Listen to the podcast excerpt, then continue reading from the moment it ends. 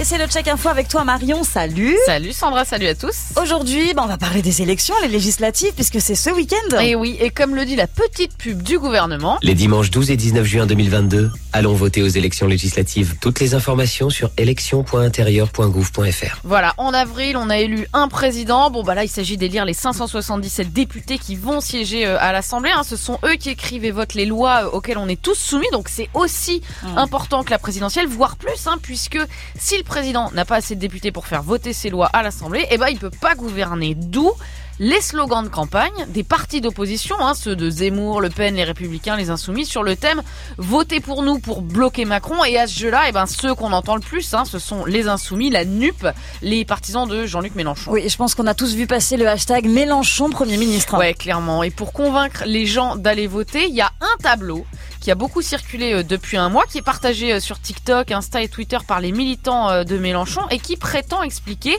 à quoi ça sert d'élire un maximum de députés. Et ce tableau, eh ben, il dit qu'avec 15 députés, on peut déjà créer un groupe parlementaire, qu'avec 58 députés, on peut déposer une motion de censure contre le gouvernement pour contester la politique mise en place. Avec 185 députés, on peut demander l'organisation d'un référendum, carrément. Mhm. Et avec 289 députés, eh ben, on gouverne le pays. Et ces chiffres sont justes? Alors on va les prendre euh, un par un, mais d'abord, mhm. oui, pour former un groupe à l'Assemblée, il faut bien être minimum 15 députés. Hein. ça permet de s'exprimer beaucoup plus souvent que si on est tout seul, hein, d'avoir mhm. plus de temps de parole. Ensuite, la motion de censure, là aussi, c'est plutôt juste. Hein, pour pouvoir déposer une motion de censure, il faut 58 députés minimum, c'est-à-dire un dixième de l'Assemblée. Mais pour renverser le gouvernement euh, et faire euh, démissionner le Premier ministre, il faut quand même beaucoup plus que 58 votes. Il en faut 289. après, il y a l'histoire du référendum. Ouais, et là c'est plus compliqué euh, que ce qu'affirme le tableau. En fait, oui, il faut bien 185 parlementaires euh, qui déposent une demande de référendum, mais il faut aussi que cette demande elle soit soutenue par un dixième des électeurs inscrits sur les listes électorales. Autrement dit, à peu près 4,7 millions de personnes.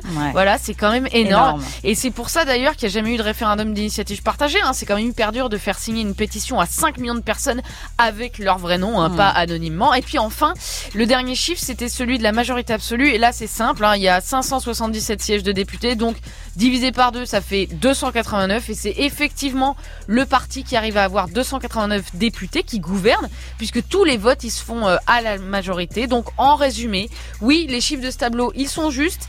Et ils sont surtout très utiles hein, pour comprendre à quoi ça sert d'aller voter dimanche et rappeler que non, tous les pouvoirs sont pas entre les mains du seul président. Oui, on va voter dimanche. Et puis, si on n'est pas dispo, on peut toujours faire une procuration. On a encore un petit peu de temps. Donc, n'hésitez pas. Merci beaucoup, Marion. Merci, À la semaine prochaine.